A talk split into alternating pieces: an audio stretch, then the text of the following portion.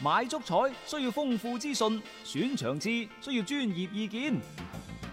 彩虹豬微信公眾號每日為你奉上名嘴張達斌賽事觀察、足彩培訓師李漢強專業分析，更多足彩資訊，更多專業預測，盡在彩虹豬微信號。彩票嘅彩，紅當當嘅紅，豬籠入水嘅豬，買足彩記得先上嚟彩虹豬睇下啦喂！足球場，英雄地，幾多難忘時刻， Breathtakingly brilliant. 從最後三分鐘絕殺逆轉到伊斯坦布爾勝利大逃亡，從希臘神話到冰島奇蹟，從童話變成現實，從英雄變成傳奇。最偉大嘅球員，最不可思議嘅入球， Extraordinary entertainment. 勝敗之間只有一線，神奇之處，魅力所在，只可意會，更可言傳。足球新勢力。翻翻嚟係第二 part 嘅足球新勢力，今日比賽日啊，所以接住嚟呢半個鐘呢，我哋嘅話題就轉過去歐洲足球方面。嗯，呢隊咁嘅拜仁慕尼黑，係我覺得應該將佢驅逐出德 甲，驅逐出德甲，你係有啊冇聽錯？係啊，驅逐出去太強啦！太強，強到搞到我就係話開幕即閉幕， 呢有個咩德甲飲聯啫賽？係啊，即係我睇到拜仁啲球迷好開心啊！即係反正上一次都係廿零日之前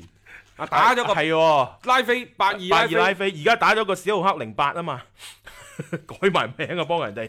即太係強啦就冇人啦。即係令人發指啊，強得，係我嘛？覺得有啲，所以點解國際足聯呢而家都舉晒手？誒、各位，國際足聯呢度有一個新嘅諗法，而家準備要做㗎啦。係、意大利嘅《共和報》嘅爆料，話佢哋正喺度醖釀改變各國聯賽嘅賽制，嘗試喺賽季當中引入季後賽。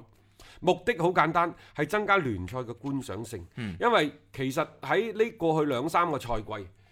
越嚟越壟斷各個各大聯賽壟斷嘅跡象係越嚟越明顯。佢呢個壟斷唔單止話你攞冠軍，係啊，佢仲而係碾壓到碾壓到即係第二、第三名嗰啲嘅分數，可能係成七八場波一啲。即係追都追唔上去，不但止啊，仲要每年下窗可能仲喺人哋身上去吸取養分，咁、嗯令到你嘅係植根於成個聯賽當中，你啊樹大根深啊，越長越越歡快，其他嗰啲完全連連啲湯渣都冇得係剩。啊，因為呢，就而家嘅聯賽，大家知道呢，就係兩回合嘅主客場制，最終邊個積分高，邊個攞冠軍，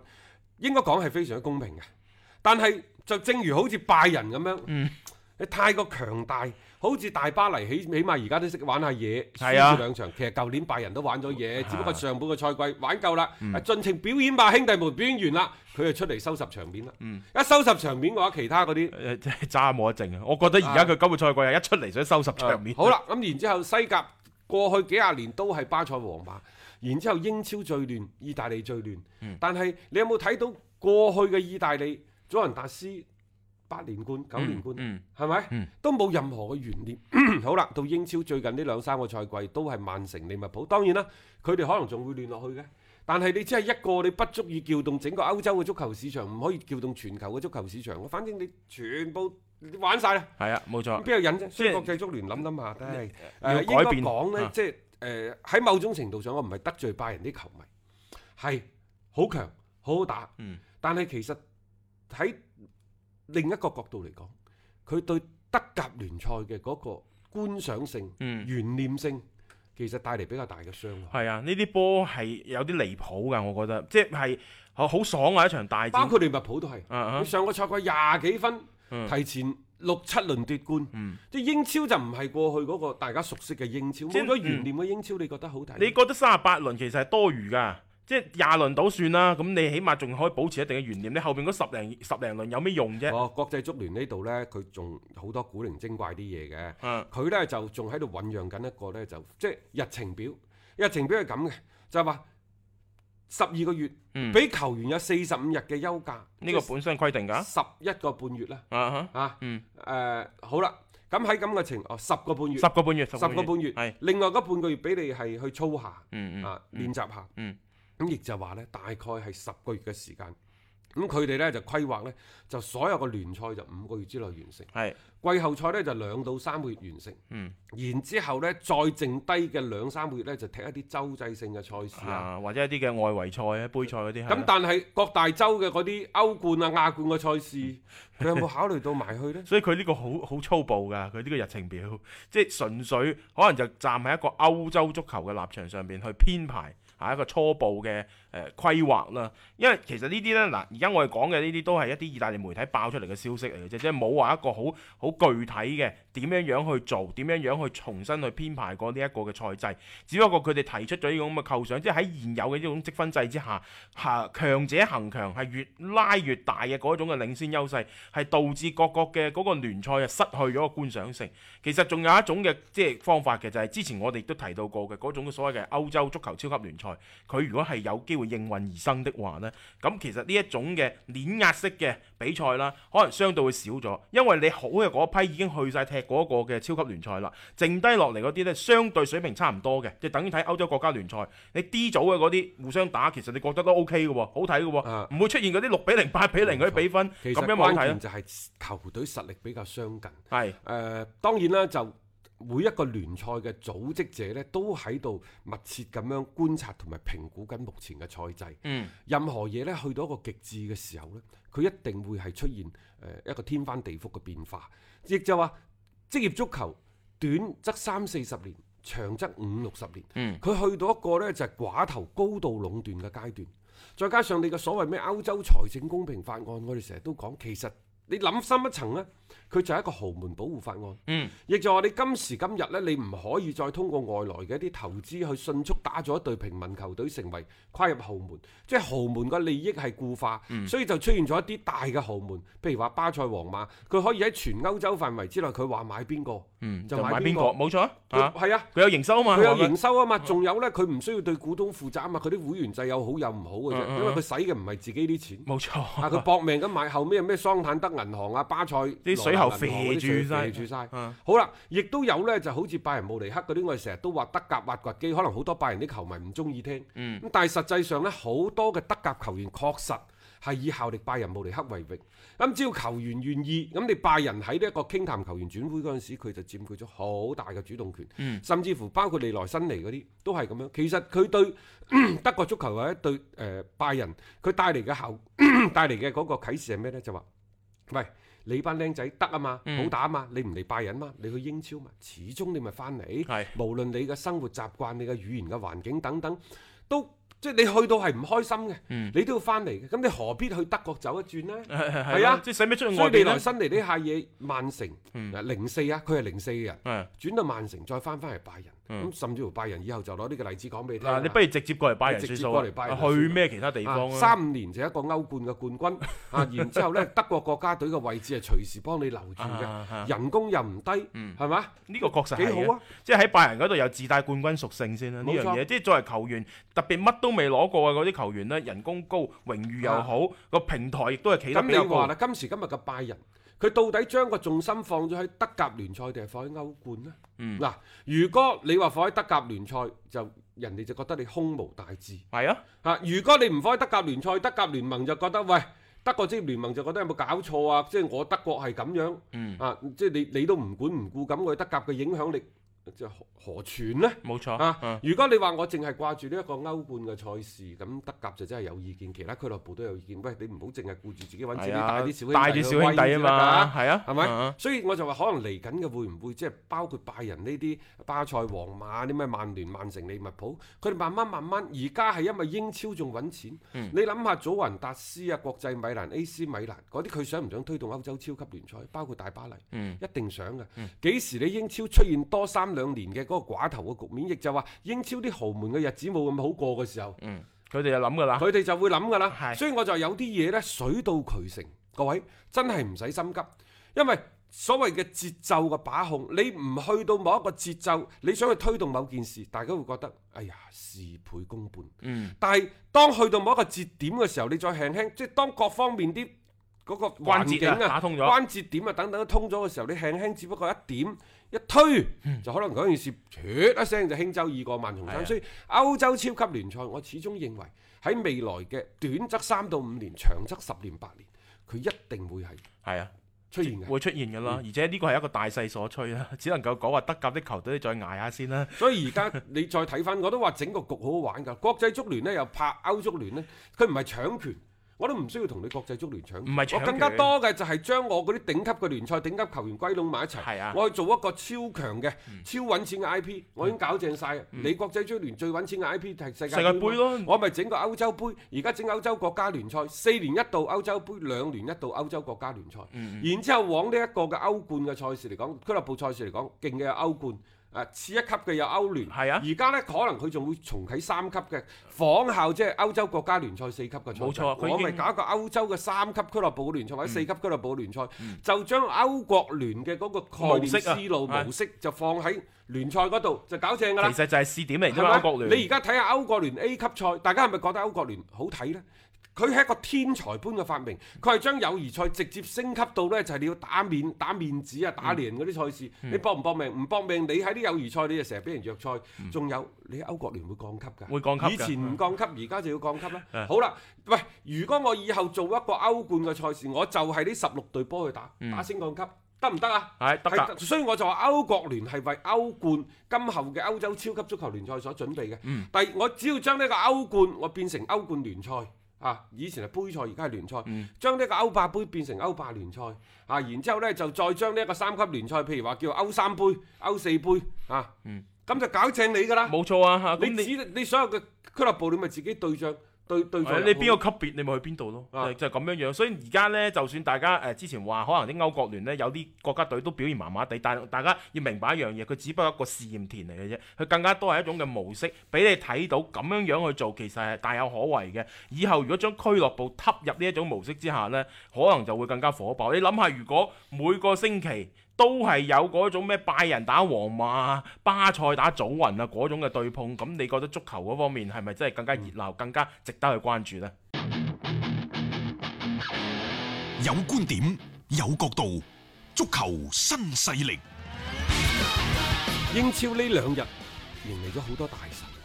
啊，巴爾已經係啊。啊出現咗啊喺倫敦啊嘛，喺倫敦啊誒又話 誒可能要簽咗之後仲要養傷一個月係喎，嘛即係呢個唔知啦咁然之後，利物浦嗰度呢亦都正式官宣迪亞哥係簡達拿嘅加盟，係佢呢就將會係繼續身披六號戰袍，同利物浦呢就係、誒、效力至二零二四年。嗯，佢今次嘅轉會費用呢係兩千萬英鎊，另外再加五百萬浮動條款，亦就話三千萬嗯歐元，真係走唔甩嘅即係。同之前講嘅嗯一樣但咯，係就呢三千萬歐元呢，就要達到一定嘅條件之後至俾先足攞你晒攞攞足晒咯。但係就起碼對於利物浦嚟講，又多咗一個中場嘅梳理嘅好手啊啊！。我哋琴日節目講咗啦，係誒、呃其實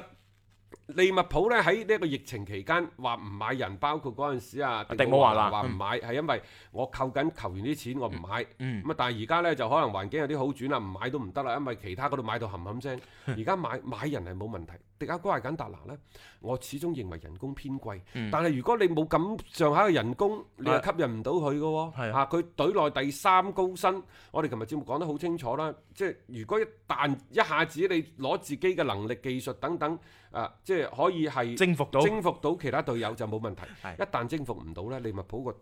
更衣室啊內部更衣室係啊啊，就可能面臨住呢就好多嘅未知數。嗯啊，呢新嘅樣挑嘢我戰嗯哋啦不妨呢先睇睇先嚇。好啦，咁啊，仲有另外一筆喎，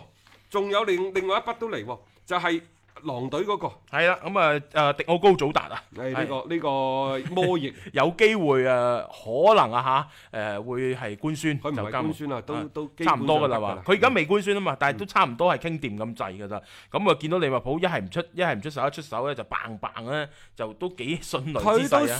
算係即係誒喺狼隊當中，佢係前邊嘅三兩名嗰個主要嘅射手嚟嘅。係嗯冇錯啊，咁啊一係魯爾茲美尼斯，一係佢，一係另外就係呢一個嘅艾特馬透里，即係呢幾個都係前場啲好手嚟啊嘛。咁而家其實喺在此之前，似乎利物浦對於簽迪奧高祖達呢嗰啲消息就唔算流得太多出嚟嘅。我都話利物浦最叻就聲東擊西係啊，，即係反而迪亞高艾簡達拿呢一個呢，就同以前嘅操作有啲唔同，即係一直話想傾啊，真係傾嘅， 而且傾掂咗，誒同之前呢兩個賽季利物浦啲隱瞞係有少少唔同嘅嚇。但係總體而言呢，我覺得都係補強咗兩個嘅，即係好有必須嘅一啲位置先啦。因為其實迪奧高祖達亦都可以喺前場方面呢，嗯啊係充當一定嘅即係責任㗎嚇。呃誒、我哋靜待官宣啦。啊誒、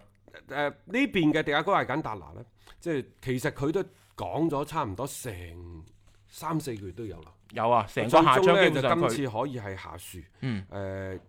最主要嘅原因呢，就係、利物浦嘅高層，佢哋對買人包括高普顯得尤為之審慎。嗯總之就係先出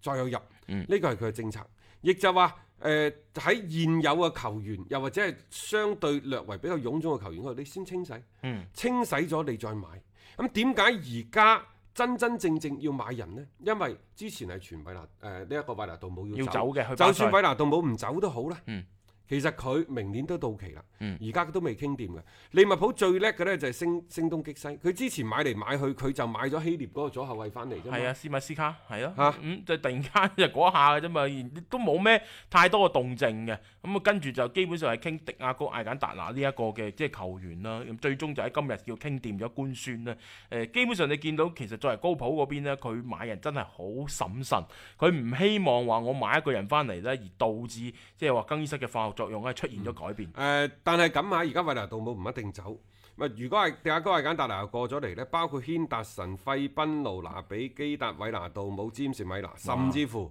仲有個經常回撤嘅費明奴，嗯即係中場嘅人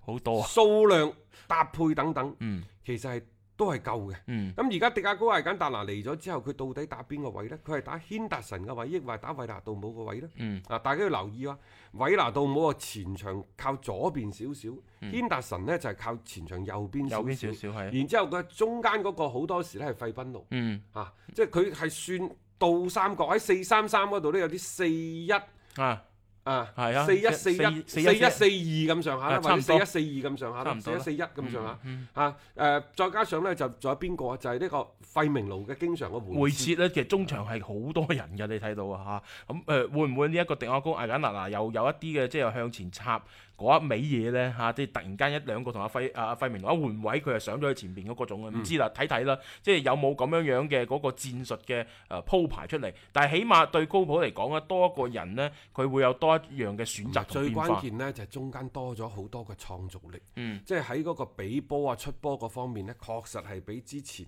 即係嗰班咩軒達臣啊、啊拿比基達、韋拿杜姆嗰啲係要好啲。嗯即係頭先你講到嗰幾位，即係話勤力有餘啦，創造力唔但係好足。係我倒係覺得利物浦買人嘅時候，睇首先要揾嘅係呢個人嘅精神屬性。嗯嗯啊就好似韋拿杜姆咁樣，即係當初高普嚟嗰陣時，韋拿杜姆即係一五一六年嗰陣時，佢初初嚟嗰陣時，你諗住佢差唔多要走噶啦。嗯韋拿杜姆個位係從中鋒、前鋒打到去中場，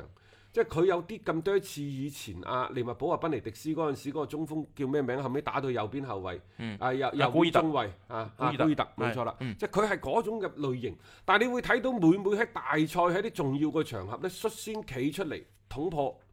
僵局，為球隊立功嘅係韋拿杜姆。嗯亦就話誒、利物浦呢班中場，佢哋唔係靠呢個靈氣取勝嘅嗯，佢哋係靠鐵血嘅精神嗯征服對手嘅。係啊，精神屬性好緊要㗎，因為利物浦老實講華麗呢，佢又好多我球再隊俾佢舉華個例麗。子，可能呢啊就對我上述嘅講法呢有一個補充，啊，就喺前兩三年，雖然利物浦冇太多嘅隱瞞，第一個費賓奴嚟咗，另一個係拿比基特。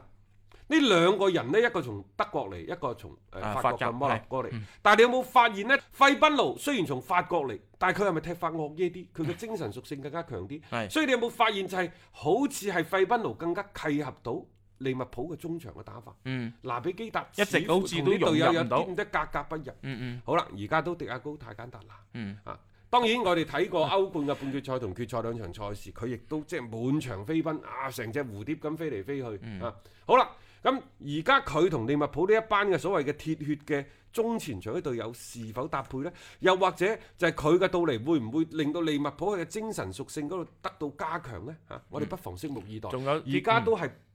估賭博估估估下㗎咋，又未睇唔知過道得唔得㗎？各位。係啊，即係你咁樣揼落去，你攞拜仁嘅迪亞高艾簡達拿揼落利物浦嗰度呢，就誒、呃我覺得簡單粗暴直接嗰頭啦。真真正正適唔適合踢呢，就拎出嚟睇過先知嚇、啊而且誒、呃我會覺得佢都帶嚟一定嘅嗰個冠軍成員嘅嗰種特質過嚟。當然利物浦亦都唔係話冇自己嘅嗰個冠軍嘅經歷，所以呢一種其實係強強聯手嘅一個轉會嚟嘅。咁但係出到嚟嘅效果係咪真係一如預期當中所料呢？咁呢個我哋就睇睇利物浦登場嘅時候用呢一個嘅啊迪亞高艾簡達拿係咪得心應手啊？有擔當，有顏值，足球新勢力。接住呢，就睇下呢一隊嘅巴塞羅那，因為呢，就算係上個賽季四大皆空，就算係美斯嘈住離隊，就算係美斯留隊咗之後同我零交流，我係指巴圖美奧巴塞嘅主席，嗯，我都堅持喺呢一個崗位上， 就係巴塞俱樂部主席呢個崗位上毫。不動搖。啊，毫不動搖，我就好似一隻小蜜蜂勤勤懇懇嘅工作，但係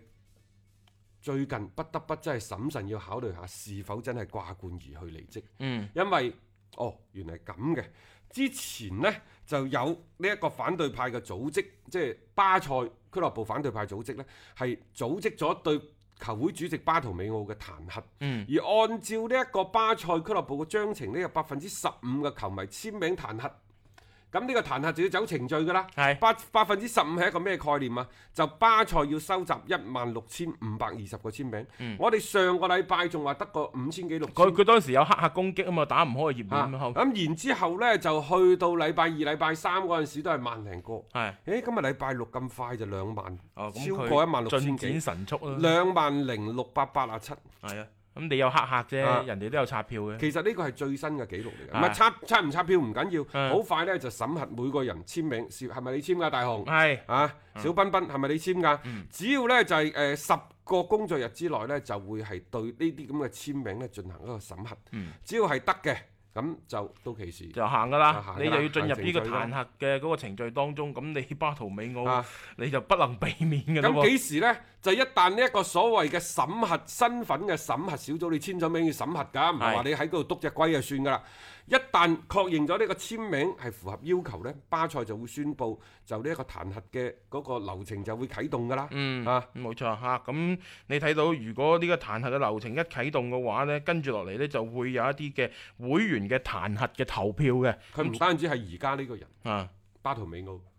連帶成個董事董會事都會會自動落台。係啊，即係一一批過㗎，因為你已經啟動咗呢啲相關嘅程序，所以佢而家其實係震㗎，即係作為巴圖美奧，你諗下呢幾年做咗啲乜嘢？如果真係發動到呢一個嘅程序嘅話呢，即係最終佢離開呢個崗位，只不過係時間嘅問題啊。當然佢自己就算俾你留任到去明年大選之前，亦都不過係呢大半年而已啦嚇。基本上佢就如坐針氈㗎啦，咁喺呢個崗位上邊。啊，咁之前就點都唔回應嚇、啊叫做係咪都堅持住啊，起碼就維持翻自己主席嘅呢個位置先。但係而家好似不得不面對呢一種嘅挑戰。按照每日體育報嘅講法呢，就話即便巴圖美奧唔主動辭職，根據如果一旦個彈劾嘅流程走咗起身呢，話巴圖美奧最多只能夠堅持到十一月二號。啊，啊，到底係點解我哋唔知，因為佢呢個流程頗為之複雜。總之呢，呢一件事情有關巴圖美奧啊、美斯啊，即係彈劾主席啊，仲有蔡迪根而家喺度嘈緊㗎、告緊將軍係佢㗎嘛，啊將緊兜即捉係嗌將佢軍啦。賠錢，而家就係話啊總之佢我一句講晒，大家就係吃瓜群眾。嚇啊，坐睇呢，就係佢哋嘅龍爭虎鬥。啊每日去刷新一下巴塞嗰邊，總有一啲即係令到你覺得哇意想不到嘅事情會出現到咯。所即以我係同你講啦，即係你得罪咗美斯，即係你就等於係同成個巴塞為敵。啊係係確實係嘅。呢個真嘅，咁你巴圖美奧可能佢都要有咁嘅覺悟先得㗎啦 嚇，寫你親諗成下人啦，舊年，即係佢嗰個啊邊個啊，喺度炮轟啲班球員唔落艾力比道。啊，艾比度炮轟班球員唔落力，佢哋咪飛去土耳其嗰度打歐冠嘅。啊佢佢咪坐巴圖喺美美奧係劈低晒所有案頭嘅工作，咩都唔做 啊！啊，去拍大髀係嘛？拍大髀啊，去去去部飛機嗰度，唔係同唱啲球員山歌生活啊在一齊。等人哋彈劾你，你先落嚟，連最後嘅嗰啲面子都冇埋咯。我我係咁認為嘅，你識趣啲，自己去離開呢一個崗位。嗱，美斯留低咗啦嘛，就唔係喺你嘅任內裏邊出走噶嘛。咁你咪純粹，唉，算啦，走啦。 掛哦冠而向。我甚至乎即係巴圖美奧，如果我識佢嘅，或者係邊個有呢一個巴圖美奧聯繫方式，我建議大家呢，啊就寄一隻歌俾佢聽下。啊，教埋佢唱都得㗎。如果喺嗰、個喺嗰個呢一個彈劾大會，又或者喺嗰個辭職宣佈辭職大會嗰度唱唱翻只歌呢，就極大咁推推動咗呢一個中國嘅傳統文化嚇。啊歌名叫《滄海一聲笑》。我嘅食笑。滔滔兩岸潮，一路唱一路拜拜。佢個樣都有啲咁多似亞洲人㗎嘛，啊，唔係佢有個有個花名啊，同我一樣叫大雄，係咩？哦，點解㗎？因為佢好似某個卡通人物咯，戴咗眼鏡嗰個，即係哦哦哦嗰個機器貓嗰個，啊好似嘅，所以 哦有呢個你算講法識佢嘅啊滄海一聲笑，拜拜拜拜，滔到兩岸潮，下世唔好再見。聽唔聽到歌我唔知啦吓，但係今晚呢，有英超睇嘅，大家可以睇睇呢英超嘅各路嘅豪強嘅出場啊，特別好似比爾沙嗰啲呢，瘋狂嘅進攻足球係咪 仲係可以可以維持到落嚟吓？繼續係對住星巴馬內戰富咸啊，個表現會點啦？夜啲會啊有曼聯啦、阿仙奴等等啊吓。聽日嘅節目我哋再同大家睇睇呢英超球隊嘅一個表現啦。